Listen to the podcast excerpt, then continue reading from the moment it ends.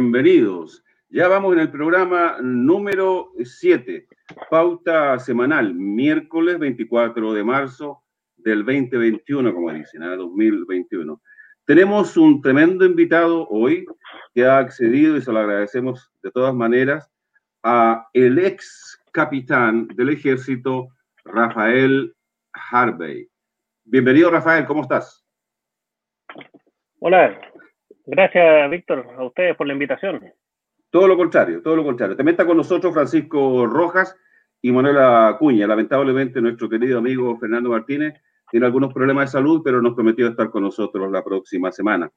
Pero nos prometió vernos, ¿ah? va a estar ahí viéndonos cómo nos va en el programa. Eh, Rafael, me gustaría empezar contigo presentándote un poco cómo tú sales a la palestra, cómo la gente te empieza a conocer. Y esto empieza con una acusación tuya de malversación de fondos y estafa dentro del ejército. Además, denuncia la existencia de una red de protección eh, de la corrupción dentro de la institución militar. Pero antes de entrar a ese tema, me gustaría que nos contaras un poquito, tú eres un militar, un capitán de 24 años en el ejército, y tengo entendido que tienes una carrera profesional dentro del ejército muy brillante, a mis ojos, ¿no? Entre otras cosas, estuviste en la Escuela de las Américas, estuviste en Bosnia, Bosnia dije, también sabes mucho de derecho internacional. Cuéntame eh, un poquito de tu carrera, eh, Rafael, por favor. Sí, bueno, eh, primero también saludar a, Manuel y, Pancho que están con nosotros acá. Bueno, Víctor, eh, sobre un poco de la, de la carrera militar. Yo entre el año 97, dentro de mis especializaciones, eh, hice el curso de paracaidista militar. Eh, era el único traductor e intérprete en inglés dentro de mi promoción, 140 oficiales que egresamos juntos.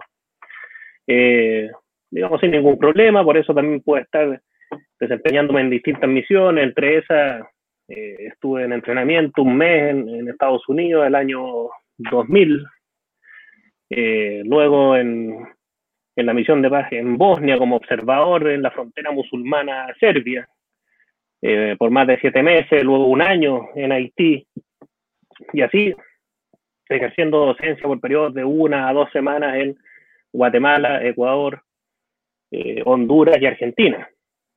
Mira, y luego de eso, por supuesto, eh, viene esta, esta compleja situación de empezar a, a denunciar, y no, no denunciar, sino representar cosas que estaban mal.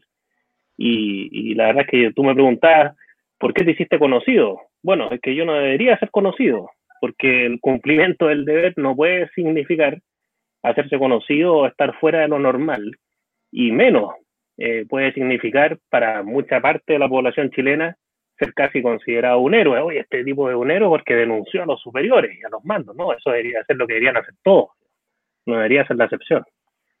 Rafael, eh, Rafael, antes de pasar a ese tema, me gustaría que me contaras tu paso por la Escuela de las Américas.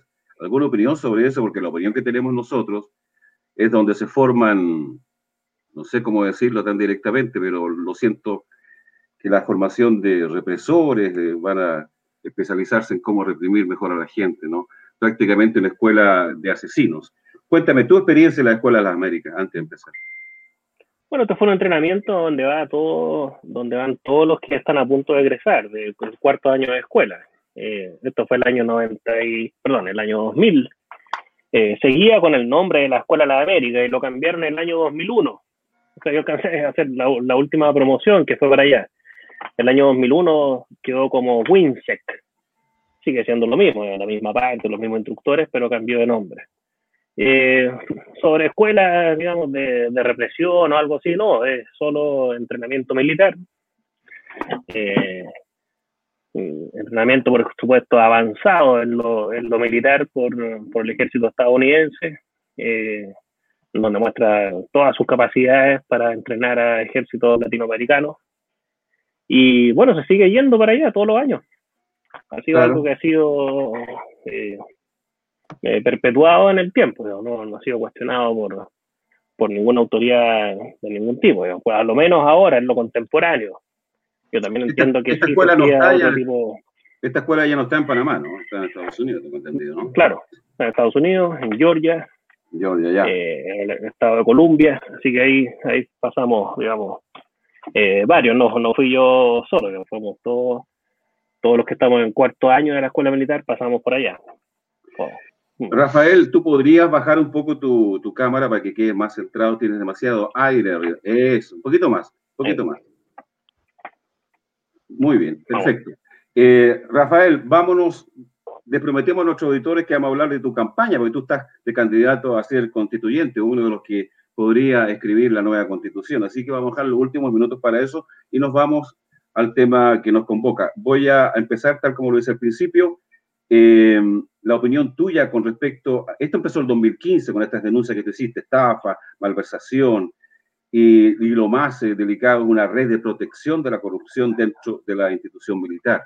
Cuéntanos un poquito más de eso, con esto empieza, eh, tú empiezas a salir en los medios, digamos. Por favor, Rafael. Bueno, aquí algo en, general eh, impresentable, o sea, sabemos que el ejército, por, por financiamiento de todos los chilenos, por incluso no, no solo por el presupuesto de la nación, sino que también por, por impuestos de, de todos nosotros, está financiado y muy bien financiado. Eh, lo que pasa es que el ejército también es, una, es un reflejo de nuestra sociedad y la distribución de los recursos, por supuesto, que está muy, muy mala y muy errónea. Y dentro de esa mala distribución no se le ocurrió nada mejor a los mandos del regimiento Tacna en la época, el 2015, que a los soldados conscriptos que hacen el servicio militar obligatorio, que no tienen opción de decir que no, que coincidentemente son todos los de escasos recursos y familias vulnerables, eh, los que hacen el servicio militar. No se les ocurrió nada mejor que cobrarles por elementos de abrigo. Y cobrarles tres mil pesos que uno pudiera decir, bueno, pero eso es marginal. Bueno, será marginal para nosotros, no para soldados que no tienen, que no tienen dinero para nada. Para ellos no. Y aún haciendo marginal, o un cobro, digamos, eh, muy menor, bueno, para ellos no es menor y no se debería hacer, aún así. Bueno, se les ocurrió cobrarle por elementos de abrigo que tiene que entregar el Estado, más encima teniendo la experiencia de Antuco del año 2005, donde por no entregarle elementos de abrigo tuvimos 45 muertos, justamente soldados también, eh, de escasos recursos y familias vulnerables, lo mismo. Bueno, se les cobró y en esto yo empecé a hacer denuncias escritas para no ser parte de esta eh, de este cobro a los soldados y por supuesto terminé perjudicado yo, perseguido, acusado de sedición. Eh, me querían meter de años en la cárcel, efectivos, por, uh, por haber conversado sobre este cobro con los soldados.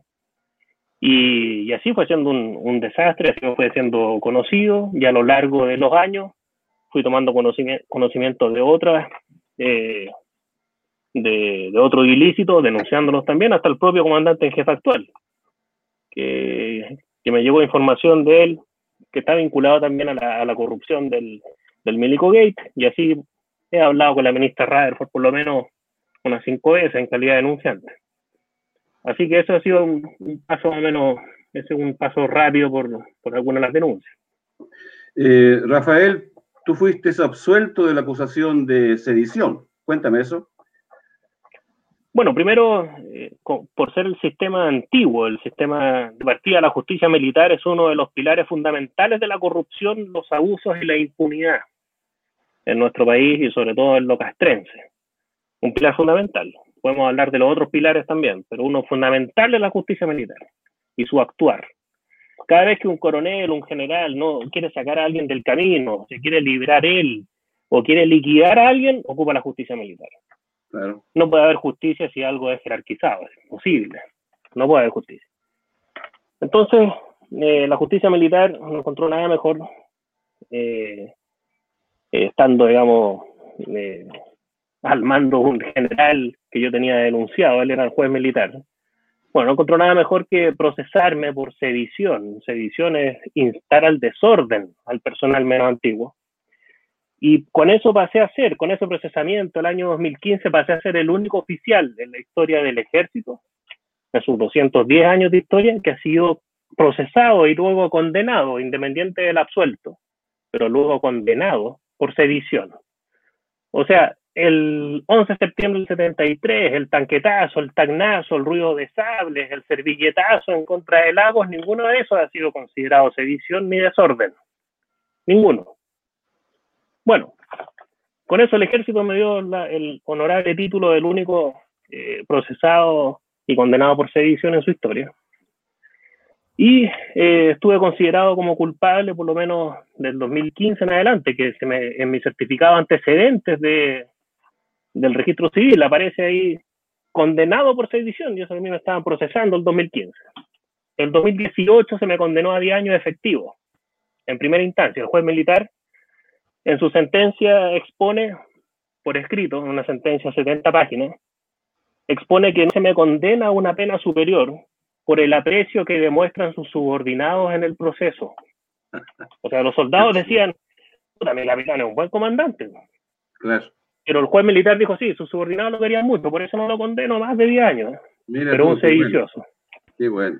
Así que bueno, 10 años efectivos, eh, aquí no era una, una pena ni, ni, clases de ética, ni, ni ir a firmar por 10 años. No, 10 años a la cárcel, sin beneficio. De hecho, haciendo comparaciones y analogías, el mayor Cereceda, único condenado a prisión efectiva luego de 45 muertos, le tiraron una pena de 5 años, o sea, la mitad de lo mío, con beneficio. Eso significa legalmente, yo soy abogado también, con beneficio significa que el mayor Cereceda, por 45 muertos, cumplió dos años y medio de cárcel efectiva. Y eso, es la justicia, eso es la justicia. Eh, Manuel y Francisco pueden también preguntar. Quiero que esto sea una conversación con el capitán eh, Rafael, con el ex capitán Rafael. Bueno, eh, sí, mira, hola. Espérate un, poquito, espérate, un poquito, Francisco. Voy a empezar yo con una pregunta y de ahí pueden intervenir ustedes. Mira, la primera pregunta es en relación, Rafael, al libro que escribió Mauricio Weiber. La pregunta es si tú entregaste los datos a Mauricio Weber o él los consiguió por otro lado. Cuéntanos esa relación con el, con el escritor. Sí, es, es coetario, eh, pero, pero yo no entregué datos para ese, para ese libro. Sí, sí he tenido conversaciones con, con Mauricio, pero son posteriores a, a su libro. Así que en, en, ese sentido no, no tuve injerencia directa en el libro Traición a la Patria. Eh, Francisco, por favor. Sí, mira, eh, encantado de conocerte, Rafael, gusto tenerte aquí con nosotros, te agradecemos tu presencia y te deseamos el mejor éxito en tu campaña, digamos, tu campaña, tú vas como candidato a la, a la convención, ¿no es cierto? Exacto, sí, como independiente. Bueno, mira, yo mi pregunta, mi pregunta es muy, muy directa, muy eh, bastante básica por lo demás. yo quisiera saber desde el punto de vista ideológico, ¿dónde te ubicas tú? Claro, hay muchos, muchos me han dicho, no, es que el, que el, capitán es, comunista. ¿no? Yo, no, yo podría militar en partido político desde que firmaron mi retiro este gobierno nefasto que lo firmó en mayo del año pasado. Desde ahí yo podría estar militando en un partido político y no estoy militando en ninguno, no hay ninguno que me convenza. Sí creo o sí me gusta mucho más la igualdad, me gusta la garantía de derechos, me gusta que la gente sea tratada igual, no me gustan las injusticias. Eh, y ante eso sí me tengo que situar a lo menos en la centroizquierda. No me gusta cómo funciona la derecha, menos, menos con mi aprehensión personal respecto de este gobierno que fue el gobierno, y así va a pasar la historia, que en mi caso por lo menos firmó el retiro del único oficial denunciante en el Milico Gate el único. O sea, cuando tengamos que definir quién es este gobierno, cómo se portó, cuáles fueron sus políticas, bueno, en lo, en lo castrense, en lo militar, en cuanto a la corrupción, cuando Piñera dice que, aquí se acabó la corrupción, ¿no? Y tiene unos, algunos eslogans, así como los niños primero en la fila y otros eslogan más.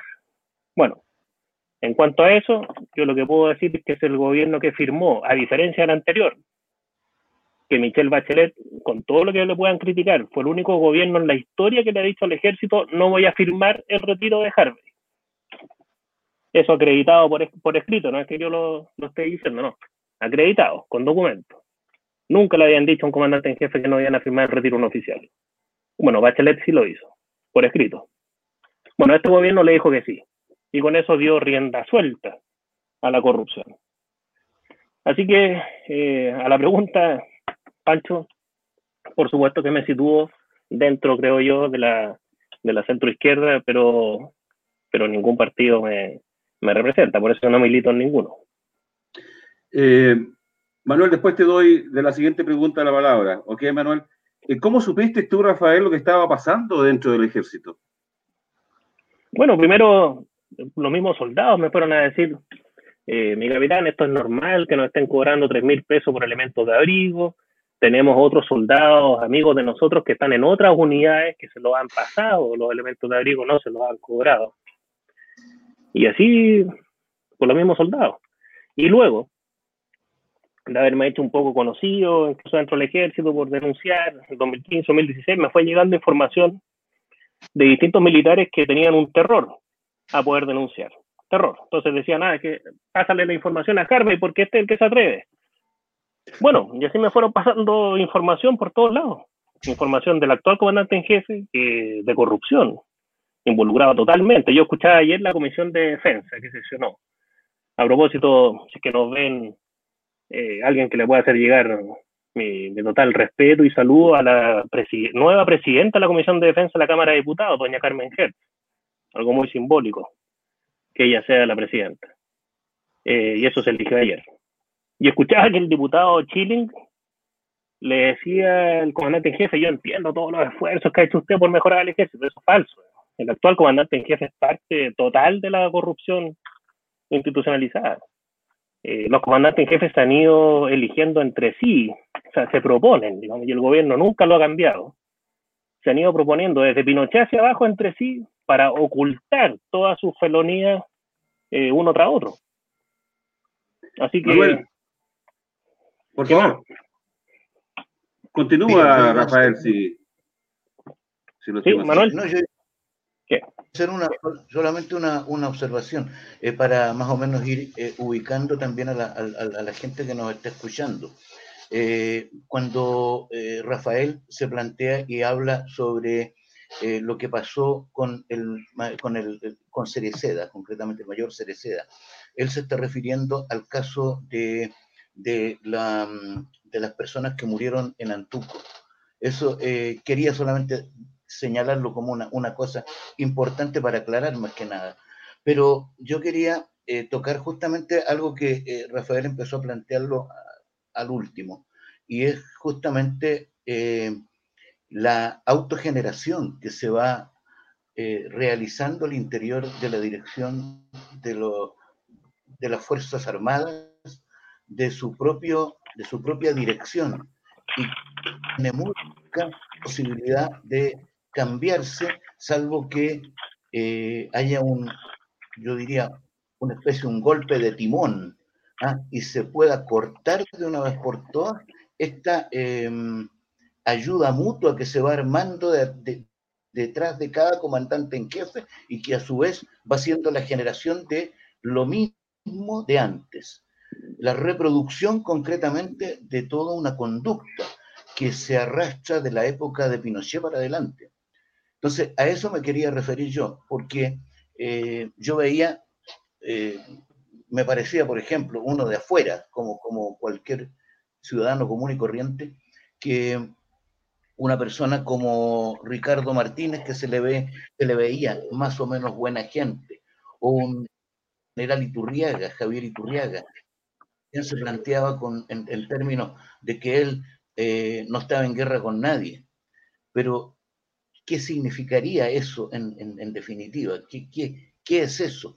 ¿Hay una, un, un siquiera de principios de obediencia civil o no? Eh, Manuel, Manuel, esa, esa, ¿En qué está por una, en una afirmación o una pregunta? ¿O las dos? No, es, una, es una pregunta. Como afirmación está muy, está muy bueno. Bueno, y yo adhiero a, yo adhiero a esa afirmación, Manuel, porque eh, no hay una real sujeción al, al poder civil, no existe. Eh, los militares realmente hacen lo que quieren, no hacen como que obedecen a uno desde, desde temprana edad en la escuela militar eh, y sobre todo como oficial joven, enseñan a que uno tiene que, que, caer bien o tener buenas relaciones con los civiles, pero los que mandan son los militares. O sea, insisto, el viejo dicho de que los militares hacen como que obedecen y los civiles como que mandan. Eso sigue rigiendo, por supuesto. Y, y así, lo, bueno, lo hemos visto a través de, de, la historia. Y ahora último, el general Iturriaga, eh, todos lo tienen como un, gran ejemplo de constitucionalidad, ¿no? Y lamentablemente no es así. Yo tengo malas noticias. El general Iturriaga eh, no demuestra más con esa frase que, ser ignorante o deliberante. Primero, porque no entiende el general Iturriaga que el presidente es su jefe. Él entiende los generales son, bastante limitados en estudios y en relacionarse con los civiles. Bastante limitados. Ninguno tiene una profesión distinta a ser militar. Y está bien, pero a lo menos deberían tener algún posgrado de tratar de estudiar algo distinto. Pero nos centramos siempre en lo que estudian, en lo, en lo militar, en las becas Luxich, que Luxich lo, lo adoctrina también, les paga los estudios, entonces bueno, están en esa esfera. Y la verdad es que General Iturriaga, eh, con, con, lo que dice, no demuestra más que la ignorancia de no entender que su jefe es el presidente, sea quien sea, es el presidente, la autoridad civil. Los generales entienden dentro de su concepto que solo su jefe es el comandante en jefe, nadie más. Porque el comandante en jefe es la figura que hace todo, el que propone a los generales, el que saca al que quiere, y la autoridad civil nunca ha hecho algo distinto. Entonces, para los generales, ellos entienden que realmente el que manda es el comandante en jefe. Porque los civiles nunca han hecho algo distinto. Nunca. Nunca un ministro de defensa le ha cambiado un general, le ha dicho que un coronel no asienta general, o bórreme este de aquí. Nunca, excepto, ya pongamos mi, caso personal, pero la excepción. Pero el resto, nada. Entonces ellos le deben su total lealtad, su total obediencia absoluta, tal como lo indica el Código de Justicia Militar hasta el día de hoy, ese es otro tema, 335, el artículo, obediencia absoluta, absoluta, al comandante en jefe. Para ellos el presidente es una figura más, ¿no? Es un monigote o el que firma los decretos, no. Entonces, por eso que eso que, ¿Tú piensas que eso habría que cambiarlo? Hay que cambiarlo, por supuesto, claro. Desde la parte civil, alguna vez tienen que demostrar que son quienes son los que mandan. Eh, muy bien lo han hecho algunos gobiernos con carabineros. No sé por qué a carabineros no le tienen miedo. Eh, Piñera, cuando asumió, pasó a retiro a general Villalobos, después pasó a retiro a Hermes Soto, directores generales de carabineros, pero con el ejército no se meten. Hay un, un miedo, pero. Eh, ¿Tú, no, ¿tú, no crees que un ¿Tú no crees que es un tema de doctrina dentro del ejército? o sea, el ejército va a seguir teniendo la misma doctrina siempre. Lo único que pueden cambiarle la doctrina un poco son los civiles con algunos, eh, algunas eh, demostraciones de, de, mandar. Pero mientras no se haga eso, el ejército va a seguir haciendo lo mismo. Y así Martínez va a proponer a quien lo suceda y, el, y, y la presidencia lo va a aceptar y ahí vamos a seguir en lo mismo, lo mismo siempre. Así que no, no hay ningún cambio. Pero Iturriaga no, no tiene ningún ribete de constitucionalidad, sino que él no entendió que el presidente es su jefe y para él su general es su general y por eso se atreve a contradecirlo, pero no es un acto más que de liberación. ¿Te refieres solamente al ejército o a la Fuerza Armada en general? Bueno, to tomaste como excepción carabineros, que carabineros está, en realidad, podría estar un poco más relacionado con la civilidad, pero ¿te refieres, por ejemplo, a la otra fuerza, a la Fuerza Aérea, a la Fuerza Naval? Ellos están, tienen la misma doctrina, la misma estructura. Porque aquí estamos hablando, digamos, estamos hablando con, una, con un mundo totalmente desconocido para la ciudadanía en general. En los últimos 30, 40 años, jamás, jamás, y te lo digo así, pero con profundo sentimiento y, y afección también, jamás ha habido un tipo de diálogo de esta manera, en estas condiciones. Eh, no, tú no solamente eres la primera persona que es eh, dignamente condenado por ejercer su derecho a contestar, digamos, y además por, el valor que tienes de, de, protestar frente a una situación de injusticia como, como, la que mencionaba, sino que además estás estableciendo un diálogo eh, en términos que jamás se había dado. Lo digo sinceramente, entonces, por eso me, preocupa, amigo, es una, la visión que tú tienes es solamente para, la, para la, el ejército o para la Fuerza Armada en general? Bueno, eh, Fuerzas Armadas, eh, la Armada y la Fuerza Aérea son fiel reflejo o copia fiel al original. Y los dos nacieron del ejército. El creador de la Armada es un oficial de ejército y el creador de la Fuerza Aérea es un oficial de ejército. Y el creador de Carabineros, aunque pertenezcan a otro ministerio y no son Fuerza Armada, también los creó un oficial de ejército. Así que fueron creados imagen y semejanza, por ende tienen la misma doctrina. Es lo mismo. Cuando yo digo ejército, es todo igual, todo el mismo saco. No se distingue ninguno. Ninguno. Algo en la historia ha tenido la Fuerza Aérea como un poco más democrático, pero es lo mismo. Eh, el comandante en jefe de la Fuerza Aérea le dice a mi general y, reverencial con el comandante en jefe del ejército. Reverencial. Porque le afecta el mismo reglamento, el mismo Código de Justicia Militar, el mismo artículo 335 que yo he propuesto eliminar, de la obediencia absoluta, absoluta, absoluta. Ese, ese artículo del Código de Justicia Militar es tenebroso, tenebroso, porque uno lo lee y dice, cuando el superior le dé una orden al inferior, el inferior tendrá la posibilidad de representar al superior los elementos que el superior no pudo ver al ordenar dicha orden o que podrá representar y decirle al superior que dicha orden puede terminar en un ilícito o en un mal superior. Listo, hasta ahí suena súper bien. Pero luego el párrafo abajo dice, si aún así el superior, tomando conocimiento de lo que le representó al inferior, mantiene la orden, el inferior deberá cumplirla en los términos dados. Se acabó. O sea, si el superior le dice, mire, la orden, o sea, la orden aunque sea ilícita, aunque vaya en contra de la ley, aunque tenga un mal superior, debe cumplirlo. Eso es lo que nos rige hasta el día de hoy, año 2021. O sea, estamos hablando de una obediencia incondicional. Eh, incondicional. Sigo un poco en la línea de Francisco y Manuel. Eh, muy importante lo que dice Francisco, el privilegio que tenemos de tenerte en este programa y poder escuchar lo que tú dices eres un, estás hablando de dentro de la institución. Eh, tú dices que el carácter jerarquizado y de obediencia, como lo, hemos dicho, absoluta, es lo que hay que cambiar. Tú dices que es uno de los pilares de la corrupción esta, esta obediencia incondicional. Eh, ¿Qué es lo que ocurre en el ejército hoy día? ¿no? Estamos claros que tú estás planteando que es una organización liberante, lo que es bastante importante que, que lo afirmemos y que lo afirmes tú. Es una organización eh, liberante. Y aquí va la pregunta. ¿Qué reformas harías tú hoy al ejército en especial y las Fuerzas Armadas en general, incluyendo a carabineros? Considerando de que los militares deberían estar más ligados a la civilidad, ¿no? Se hablaba de una reforma o de una democratización de las Fuerzas Armadas, ya no se habla ya. En 30 años todavía no se habla mucho de eso. Se habla de una democratización del ingreso a la escuela militar para que sea más representativo de la sociedad. Se habla que la civilidad, profesionales académicos estén implicados en, en las enseñanzas de derechos humanos, de, la sociología, de cómo funciona el mundo, etcétera, cultura general, lo que tú quieras, ¿no?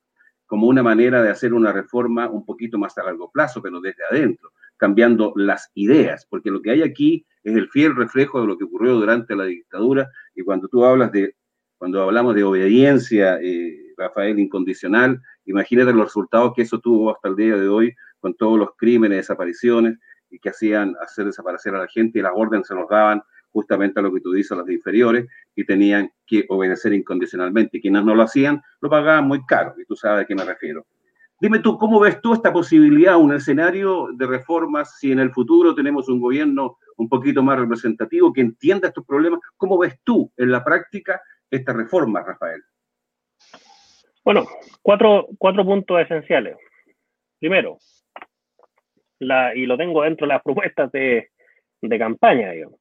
¿Y por qué, yo le doy tanta, por qué yo le doy tanta relevancia a estas propuestas? Porque yo le decía hace un tiempo atrás al presidente del colegio de profesores, el anterior, don Mario Aguilar, le decía, es importante que nos centremos también en las Fuerzas Armadas y de orden porque sin ellos, si ellos empiezan a desbandar, no va a poder tener procesos constituyentes ni cambiar ninguna ley, ni, ni, ni menos la constitución. Entonces es importante tener estos puntos esenciales. Primero, hay que basar la educación de, los funcionarios de la Fuerza Armada y Carabineros en los derechos en general y derechos humanos. Sin formación de ellos en derechos y derechos humanos, vamos a tener gente idónea, ignorante, que no sepa el pasado para no repetir los mismos errores del pasado en el futuro y así.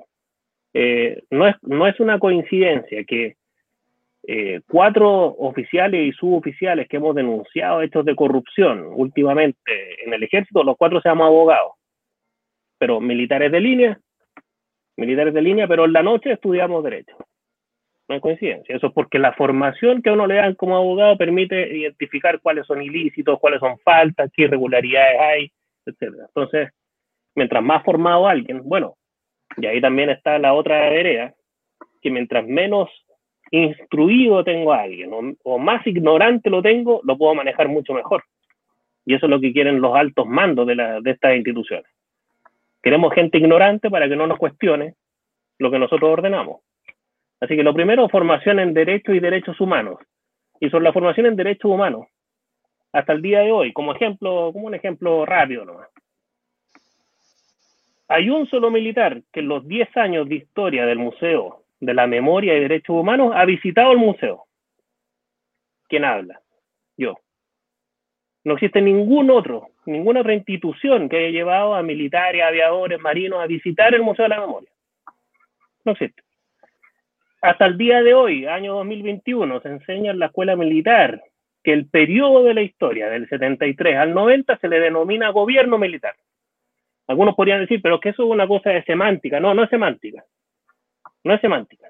Porque gobierno significa una correcta separación de los poderes del Estado, que no se cometen tanto abusos ni violación a los derechos humanos, que hay ministerios, que hay, que hay una Cámara de Diputados, que hay un Senado que funciona. Y eso no pasó entre el 73 y el 90. Bueno, gobierno militar. Y así varias cosas más. Segundo, la eliminación de la justicia militar. Eh, yo le dije, los pilares fundamentales, uno de los pilares fundamentales es la justicia militar. Eh, sin, aquí hay diferencia, por ejemplo, porque uno dice, ¿por qué es tan distinto carabineros de la PDI? La PDI tiene sus irregularidades, por supuesto, pero no tiene en sus manos como carabineros el fraude fiscal más grande de la historia de Chile. O sea, tenemos en manos de nuestros policías el fraude fiscal más grande de los 210 años de historia de Chile. Eso no pasa en ningún otro país, solo en Chile. Por ende, ¿por qué se da eso? Y en la PDI no, porque la PDI no está afecta a la justicia militar. Tiene otros estatutos civiles, lo mismo que debería tener Carabineros, pero Carabineros no puede. Hace poco fue el juicio de Catrillanca, el asesinato de Catrillanca, y el, y el sargento que está acusado de haberle disparado, de, haberlo, de haberle dado muerte, bueno, el sargento dijo en juicio, mire, yo cambié mi declaración, yo di esta versión porque mi jefe, el mayor, me dijo que tenía que hacerlo y me dio la orden. Entonces, ¿a ese sargento le cabía alguna posibilidad de no cumplir esa orden? Ninguna, ninguna. Entonces, primero, formación en derecho y derechos humanos. Segundo, eliminación absoluta de la justicia militar. Absoluta. Tercero, hay que definir el concepto de seguridad nacional. Nuestra actual constitución tiene un capítulo de seguridad nacional. Aparte de eso, si uno busca seguridad nacional en la constitución actual, aparece 25 veces nombrada. No está definida. No está definido qué diablo seguridad nacional. Por ende, seguridad nacional aplica para todas las guerras. Uno pide información que resulta ser quizá un poco compleja, para carabineros o alguna de las Fuerzas Armadas, como cuántos cartuchos dispararon durante el estallido social, y se van a negar esa información basado en la seguridad nacional. Decir, no le podemos entregar esta información porque la seguridad nacional, del artículo 436 del Código de Justicia Militar y la ley de transparencia 20.285 lo impide y se acabó. No hay cómo tener esa información. Y también homologado al Ministerio de Salud. Todavía no sabemos qué diablo escribió en los correos Mañalich y este señor París, el actual, porque se amparan en la seguridad nacional. No, que la seguridad nacional, entonces confunden que la seguridad nacional es su seguridad personal. O sea, para que yo no me vaya a la cárcel como autoridad, aplico la seguridad nacional. No, no, sea al revés. Para la seguridad nacional usted se tiene que ir a la cárcel porque todo el resto de Chile quiere saber qué diablo escribió o qué ocultaron. Entonces, primero, la educación en derecho y derechos humanos. Segundo, la eliminación absoluta de la justicia militar. Tercero, definir qué diablo es seguridad nacional. Y cuarto, la obediencia reflexiva, lo que hablamos recién. La obediencia absoluta tiene que eliminarse, no puede existir. Algunos me han dicho, no, es que si instauramos la obediencia reflexiva, vamos a hacer un ejército indisciplinado. Yo le he dicho, a ver, a mí ya me, ya me da risa un poco, pero yo les digo, ¿qué más indisciplinado pueden ser las Fuerzas Armadas y de orden? Que tener los dos más grandes, los dos más grandes fraudes fiscales de la historia en manos de Carabineros el primero y el ejército el segundo. Eso es un ejército indisciplinado. Tengo además cuatro roles de sentencias de la Corte Suprema de los últimos cuatro años, en donde en actos administrativos que ha participado el actual comandante en jefe y generales con él, donde la Corte Suprema ha sentenciado el comandante en jefe, así, y el cuerpo de generales ha actuado respecto de un, de un funcionario de manera ilegal y arbitraria.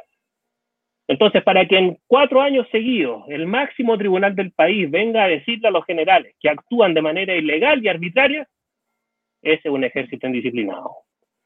Ojalá hubiesen llevado a esas reuniones también, al igual que la Araucanía, abogados asesores. Y si no los llevaron, bueno, ahí demuestra la ignorancia de ellos también. Así que esas son las cuatro reformas que yo haría en la Fuerza Armada. Gracias por eso, lo vamos a tener muy presente. ¿ah?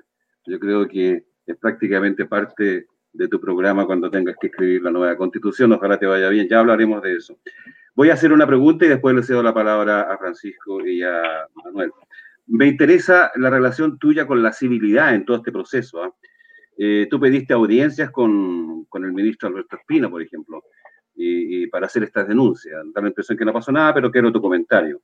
No sé hasta qué relación tuviste con Desbordes, si te alcanzaste a topar con él, ya, ya tú estabas un poco afuera hace rato ya. Eh, cuéntame de esa relación con, con, la civilidad de Rafael, sobre todo con Espina. Bueno, en síntesis, yo les, les, puedo asegurar y que tuvo una frase que dije en un, en un programa hace unos días atrás y que tuvo algo de revuelo. Les puedo decir con, con claridad, yo he estado esperando alguna acción legal hace mucho tiempo en mi contra y no ha llegado. Les puedo decir con certeza que los exministros, Alberto Espina, el exministro Mario Desbordes, el actual ministro Mario Procuriza y el actual presidente Sebastián Piñera son encubridores y cómplices de la más grosera corrupción castrense. Así de simple. Eso es lo que les puedo decir con eh, pudiendo acreditarlo. ¿Por qué? Primero porque el ministro Espina recibió 32 solicitudes de audiencia que le formulé entre junio de 2018 a septiembre del 2019. 32, todas rechazadas. Estaba muy preocupado, tenía eh, muchos cócteles en la agenda, yo creo. Y ese es el problema de los ministros de defensa. Están dedicados a los cócteles. ¿no? Eh, y sabiendo que tienen que hacer otra cosa, tienen que controlar. Toda esa audiencia no era para tomar café con el ministro Espina.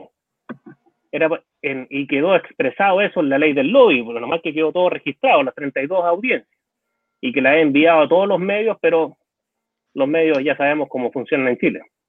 Pero dentro de esas 32 solicitudes, algunas de ellas decían, antes, antes de que supiéramos que la inteligencia militar espió espió a denunciantes de corrupción y a Mauricio Weibel, que eso se publicó el 10 de agosto del 2019. Antes de eso, yo ya sabía que se estaba haciendo. Y una de las eh, solicitudes de audiencia con Espina era entregar información al señor ministro sobre espionaje a denunciantes de corrupción, seguimientos, eh, hostigamiento, o sea, no era ir a, ir a contarle al ministro, no, entregar información y documentos, no, denegar a la audiencia, denegar a la audiencia, denegar, porque sí, porque sí, se acabó, 32, no hay espacio en la agenda. Con el presidente Piñera aún peor, de junio de 2018, ahora, a enero del 2021, 58 solicitudes de audiencia, 58, Algunos van a decir, no, pero que, ¿para qué tanto? Bueno, por eso mismo. Para que después no pueda decir que nadie le informó, que no lo vio venir, que no sabía, bueno, 58 solicitudes de audiencia ante el presidente de la República, todas recibidas y todas contestadas y denegadas, firmadas por la presidencia, con timbre, con membrete, con alguien que firma. O sea, no es que no, me llegaron, me quedaron en el correo, en spam, no, no, no. 58 recibidas, contestadas, denegadas. Y eh, informando corrupción del comandante en jefe actual también, pero no le interesa. Al presidente de la República no le interesa saber qué hace la Fuerza Armada. No le interesa saber que hay corrupto en el alto mando. Oiga, a mí, me llega Víctor, Manuel y Pancho, a mí me llega como autoridad. Algo de ese nivel, tengo dos opciones. Tomar esa denuncia y averiguarla hasta el final. Y si no me la puede acreditar el denunciante, lo liquido. Por denuncia calumniosa, por denuncia injuriosa, eh, con lo que sea, varias formas que uno tiene para liquidar un denunciante eh, que no puede acreditar las cosas. Y si no, investigar bien y liquidar al denunciado. Pero no puedo hacer nada. No puedo quedarme, no, no voy a hacer nada, no, respóndele que no tenemos tiempo. Y decirle al asesor, dile que no hay espacio en la agenda. Eso es lo que no puedo hacer. Pero sabemos que nuestro país está cada día más corrupto. Por todos lados. ¿eh? corrupción, represión, etcétera. Manuel Acuña y después Francisco Rojas. Sabes, eh, Rafael, eh, yo te quería hacer una consulta y es, eh, ¿cuál es tu opinión frente al, a la muerte del, del hermano de la ministra Margaret Rutherford?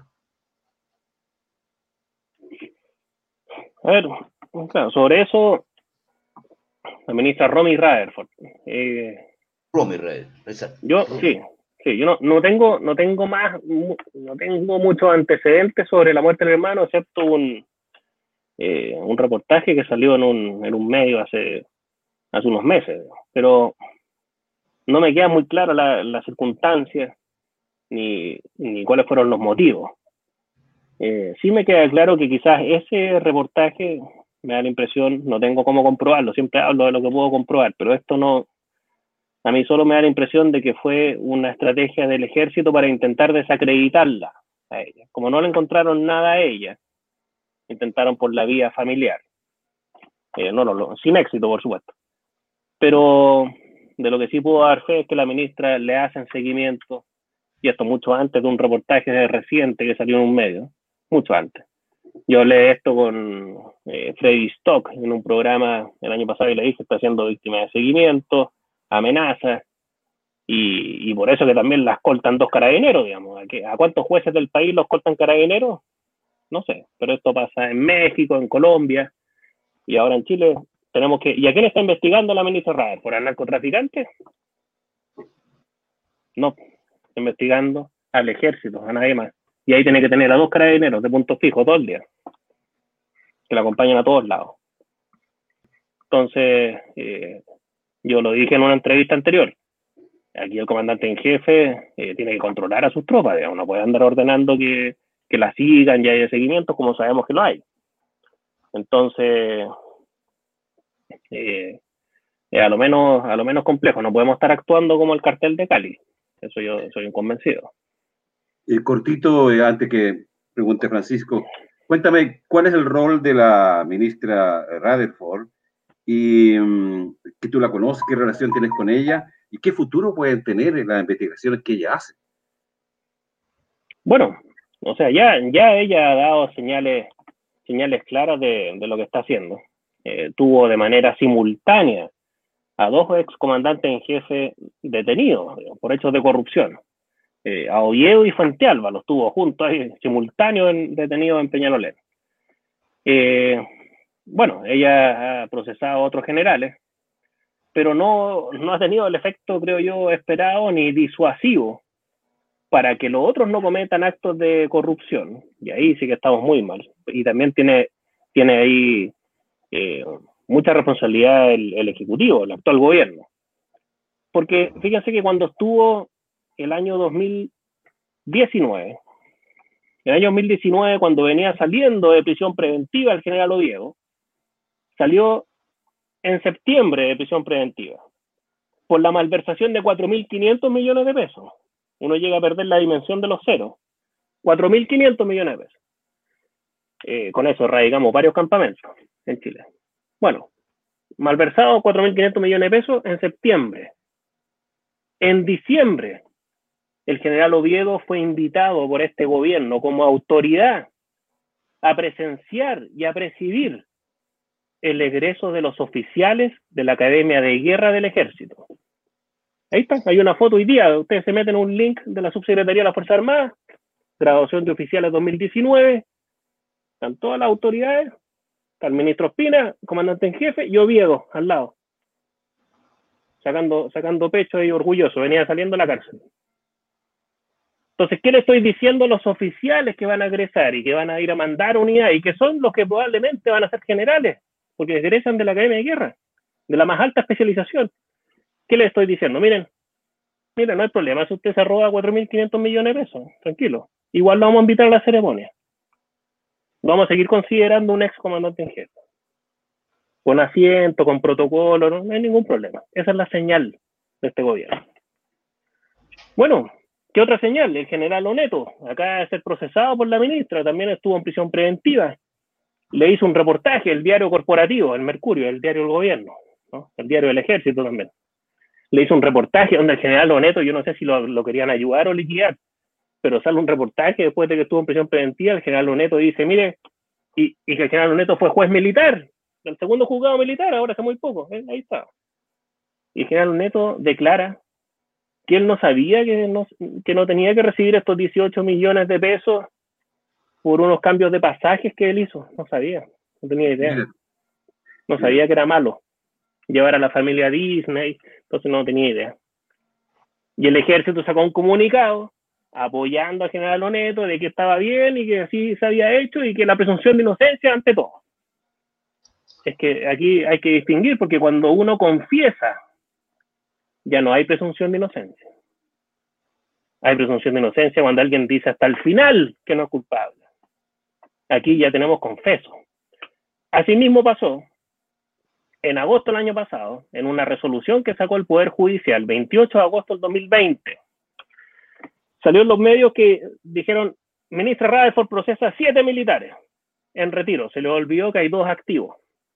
Uno de esos es el comandante Paulo Rosas García, procesado por la malversación de 1.167 millones de pesos.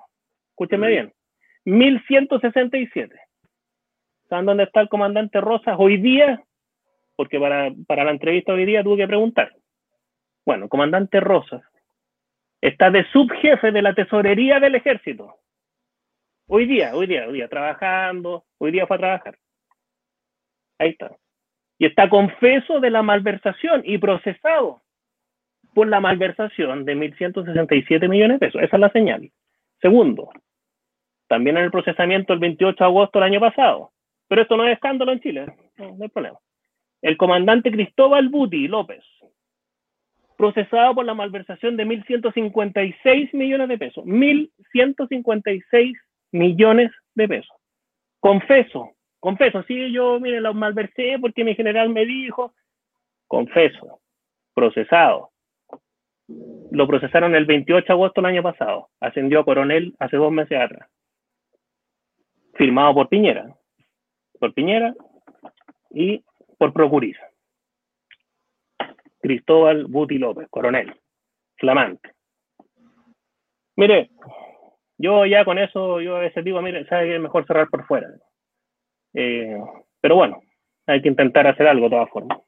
En cualquier otro país sería escandaloso, pero aquí... ¿Qué, pretende, ¿Qué pretendes hacer tú? El ratón está al cuidado del queso, por lo que veo. Francisco Roja, por favor. Ah, perdón, perdón, perdón, perdón, espérate que me iba a contestar la pregunta, Rafael. ¿Cómo, cómo, qué harías tú realmente, no? Yo a veces pienso que habría sido mucho más útil dentro de la institución, pero bueno, por favor, voy a borrar esa pregunta. Por eso, por favor. por, eso, me quería quedar. Muchos, muchos me decían, no, que es mejor que se vaya, ¿por qué? Si los cambios hay que hacerlos desde adentro. Los cambios hay que hacerlos desde adentro. Eh, esto yo ya lo, lo informé, eh, lo puse en una carta al presidente y me llegó la misma carta onerosa de siempre. Ahora, ya, ¿qué queda? Digamos, que el Ministerio Público, una querella criminal en el Ministerio Público, sí, lo voy a hacer también. Ahora, luego, contra Desbordes y el presidente, pero eso el Ministerio Público lo va a coger a tramitación y la va a cerrar entre años más. ¿Y qué va a pasar con eso? años más. Si no estás, si no estás acusado de sedición, eh, es una pregunta. ¿Intentaste ingresar al ejército de nuevo? ¿Y por qué? A ver, bueno, el, cuando se firmó el, el retiro por, por Espina, eh, legalmente Espina no podría haberlo firmado por mi calidad vigente de denunciante. Eh, pero el ejército se lo pidió varias veces. Entonces lo terminó firmando. Eh, ante eso, pusimos una acción judicial en un, en un juzgado y el juzgado se declaró incompetente. Dijo, no, nosotros no podemos ver cosas de militares. Eso no, le dio miedo al juez. Bueno, le dio miedo al juez ver el caso y, y, lo puso ahí en suspenso. Nosotros apelamos a la Corte de Apelaciones y la apelación se ha demorado desde junio del año pasado. Junio, julio, agosto, septiembre, octubre, noviembre, diciembre, enero, febrero, marzo. Todavía no se resuelve la apelación. Ahora, si llegara a irme bien en ese juicio, que yo creo que no, por supuesto, que los jueces chilenos son muy timoratos, eh, terminamos la Corte Interamericana. O sea, si me va mal, terminamos la Corte Interamericana. Si me va bien, volvería, volvería al ejército, por supuesto, feliz. Hay que hacer las cosas desde adentro, pero no está en la voluntad del gobierno hoy día eh, ver mi reintegro, pudiendo hacerlo. Ahora, si sale un gobierno medianamente democrático y que no sea de derecha, en el próximo gobierno, yo todavía estoy a tiempo de pedirle a ese gobierno que entre en marzo del próximo año, el 11 de marzo del 2022, que elimine mi retiro. Así que vamos a Vamos, Francisco, con tu pregunta. Francisco, ¿tú no tienes, no tienes algún temor por tu, tu integridad personal, dados los antecedentes siniestros de, de, digamos, de la historia reciente del ejército en términos de derechos humanos? Porque en realidad es, es, peligroso, o sea, yo creo que estás destapando una olla que es demasiado grande, no solamente desde el punto de vista económico, sino que también desde el punto de vista de la integridad del sistema mismo. Por lo tanto, mi, mi duda es que si, si, tú no corres peligro, digamos, porque yo creo que, creo que, no sé, ¿cuál es tu sí. sí, bueno, eh, esto es concreto. Eh, el 2016 yo puse una, una acción de amparo, un recurso de amparo, que son los mismos que poníamos que ponían grandes, perdón, que ponían grandes abogados de derechos humanos cuando desaparecían gente o amenazaban gente en la dictadura. Y que luego estos recursos de amparo se transformaron, ustedes saben mejor que yo, los informes Vales y Reti.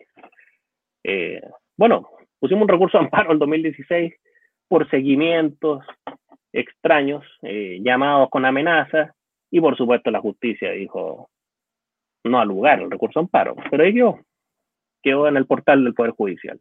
No hicieron nada. Luego, el 2019, subimos que efectivamente, eh, cuando yo puse ese amparo, eran efectivos los seguimientos, las interceptaciones telefónicas y las amenazas. Pero no hizo nada la justicia. ¿Qué más se puede hacer? Eh, segundo, eh, insisto, eran reales las interceptaciones, no me encontraron nada.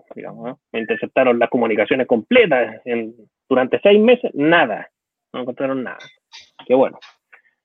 Eh, tercero, me llaman también a veces, algunos me escriben para eh, sendas amenazas de muerte y, e incluso yo ya no, no quiero, no quiero ser autorreferente, pero como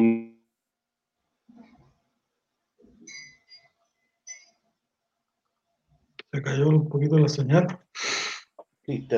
No sé, no sé a cuál de los cuatro se nos cayó la señal. ¿Estamos bien? A ti, Ahora sí. Eh, mira, a cuatro, a cuatro le he respondido en distintas épocas del año pasado y este año. Y le he dicho, bueno, juntémonos. ¿Me, quiere golpear? Sí, te voy a matar donde te vea. Bueno, juntémonos. Y quedamos en, en algún día, hora y lugar específico. Y yo he ido. Y no han llegado. No han llegado. Entonces, bueno, pero sí, claro, las la amenazas son, eh, son reales. Yo, después de haber estado y haber visto muchas cosas y pasado muchas cosas en Bosnia y Haití, tengo menos miedo. Y bueno, vamos a ver qué, qué pasa a futuro también. Ojalá, ojalá no te pase nada. Eh, Francisco, Manuel, me gustaría pasar a... Aló. Me gustaría pasar a la parte más política de su candidatura, ¿les parece? Si no tienes, Manuel, alguna pregunta.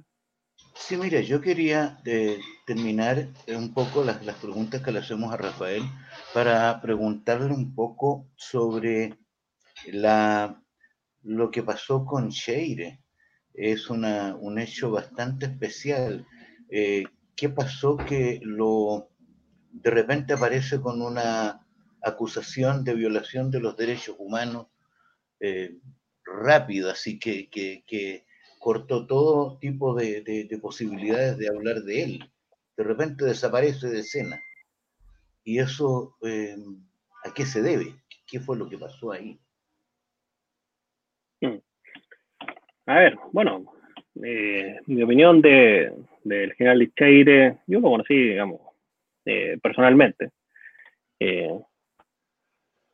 Y la verdad es que yo una opinión de que es un, un, tipo muy, muy hábil, inteligente, pero sí cuestiono su nunca más. Eh, es un nunca más que yo creo que es realmente inaplicable, falso, no es un nunca más para los militares, sino que él habla de un nunca más muy extendido y se mete en política. Ese nunca más fue nunca más una clase política que nos haga entrar a nosotros como militares en la arena política. Ese fue el discurso de Cheiro, no fue algo que, oye, nunca más vamos a tomar la arma contra la ciudadanía y el pueblo. ¿ah? No, no, no, fue nunca más una clase política que nos haga a nosotros intervenir. Así que es un nunca más bastante, bastante falso, ¿no? Bastante espurio y no hizo ninguna otra medida concreta que hablar, digamos. Por eso hubiese dicho nunca más, bueno, nunca más, y para eso voy a formarlo en Derechos Humanos, vamos a visitar el Museo de la Memoria, vamos a estudiar los informes Rettig y. Nada. Yo creo que fue un aprovechamiento político de Cheire porque sabía que a futuro lo podían liquidar o cuestionar por violación a los derechos humanos. Y así fue. Entonces, claro, dentro de su defensa, de la, ustedes saben que dentro de la defensa de Cheire declaró hasta el presidente Lago por su buena conducta. Entonces, claro, qué mejor que poner un expresidente de testigo de buena conducta. Así que para mí un aprovechamiento político de Cheire. Eh, sí, también tengo que, reconocer que tuvo mucho repudio dentro del ejército, tanto de los eh, retirados fanáticos de Pinochet, que son ultra fanáticos de Pinochet, todos los retirados, o casi todos, la gran mayoría, y los activos también. Cuestionaron mucho a Cheire por haber entregado información a las causas de violación de los derechos humanos. Bueno, tenía que hacerlo, ¿qué iba a hacer? O sea, si me dice, bueno, es que Cheire colaboró con las causas de derechos humanos, qué bueno, qué bueno que haya colaborado. Pero eso no se entiende dentro del ejército, ni los que están en retiro, sino que lo cuestionan y dicen, por supuesto, que es eh, un desleal para con su propia institución, según ellos, dentro de su concepto muy errado. Y así también se da la paradoja de que cuando pidieron al ejército antecedentes del, en su tiempo, subteniente Cheira, el 73, como ayudante del regimiento La Serena, entregaron toda la información que tenían de Cheire en el más breve plazo. En una semana tenían ahí la información de Cheire, pero empastada, termolaminada, impecable, del año 73. Y se lo entregaron a mismo juez Carroza, que después lo condena. Y y bueno, eh, se da la paradoja de que cuando uno ha pedido información, incluso desde años muy recientes, el año 2000 o de los 90 o el 2010, no existe. No, existe esta información y el ejército responde, no, no tenemos esta información, pero la de Cheire la tenían impecable, supuesto, y muy legible. Así que, bueno, cosas que se dan ahí un poco, Manuel, en, en ese caso. Estamos en el programa Pauta Semanal y estamos conversando con el ex capitán de ejército Rafael eh, Harvey, que también es candidato eh, a la constituyente. ¿ah?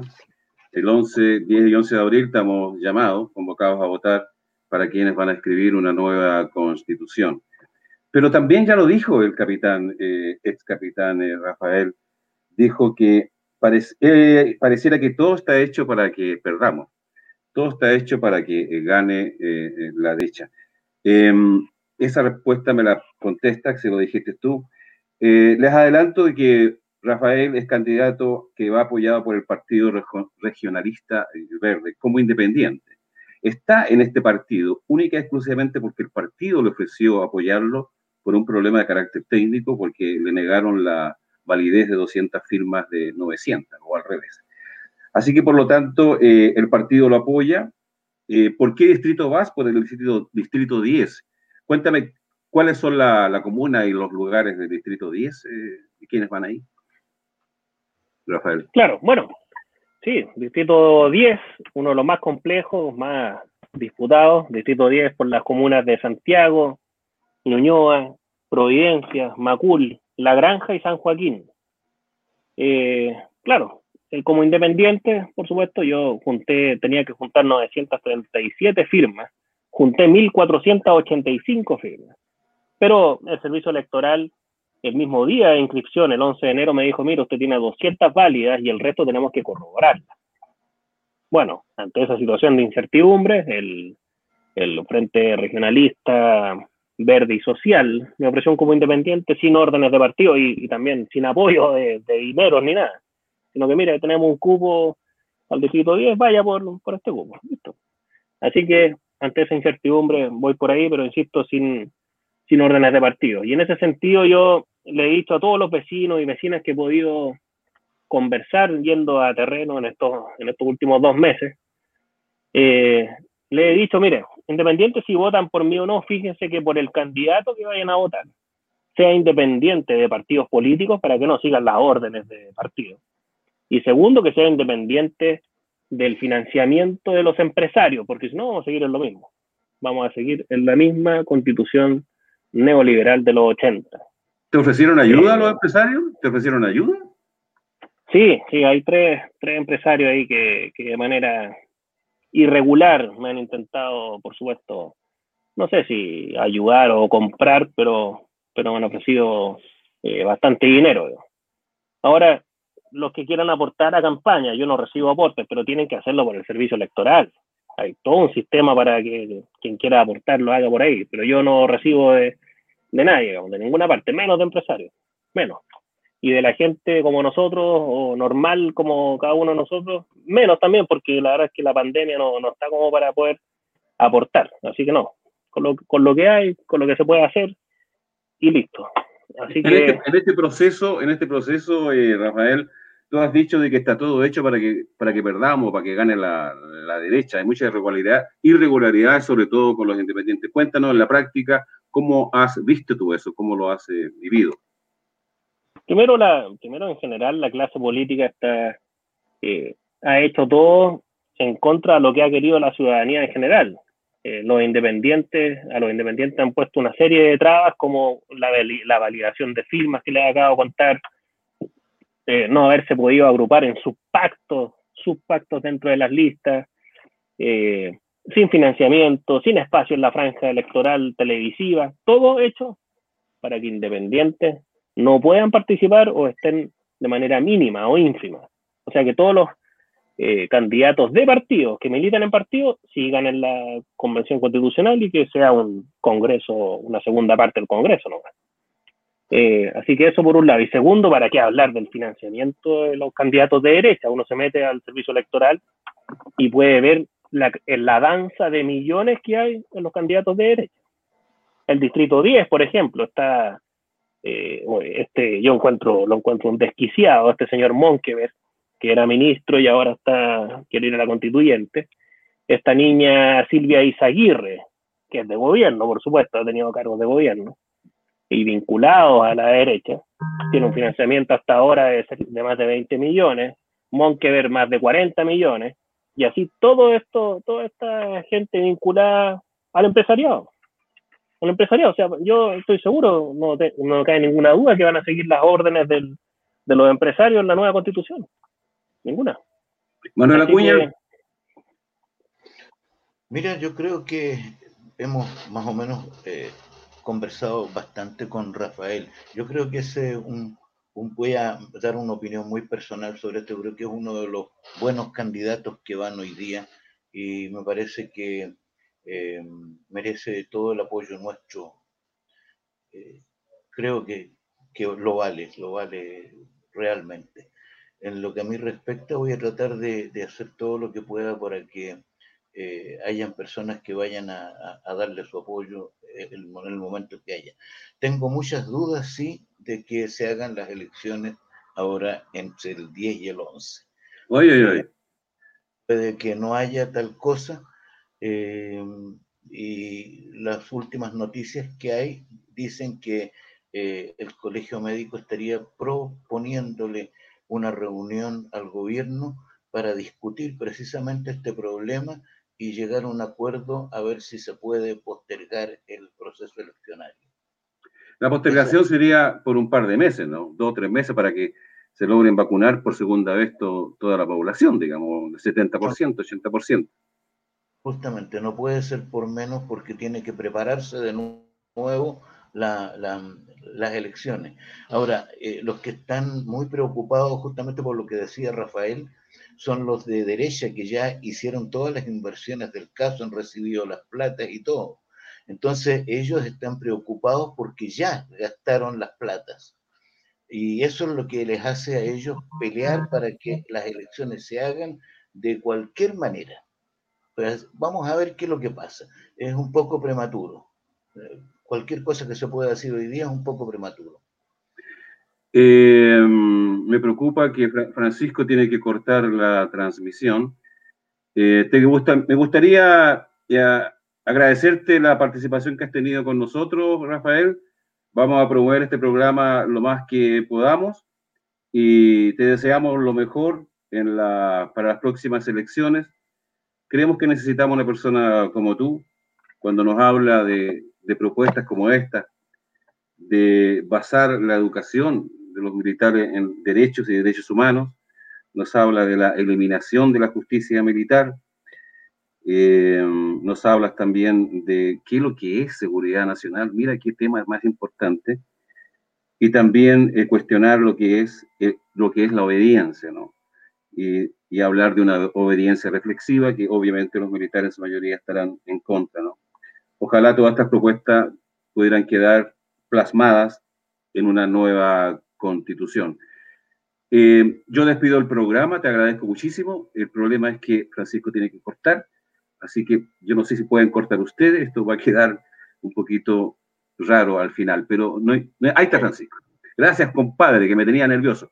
Bueno, Francisco, estamos, eh, eh, estamos eh, despidiendo el programa, le estamos agradeciendo a Rafael por su participación, así que te, doy unas palabritas para...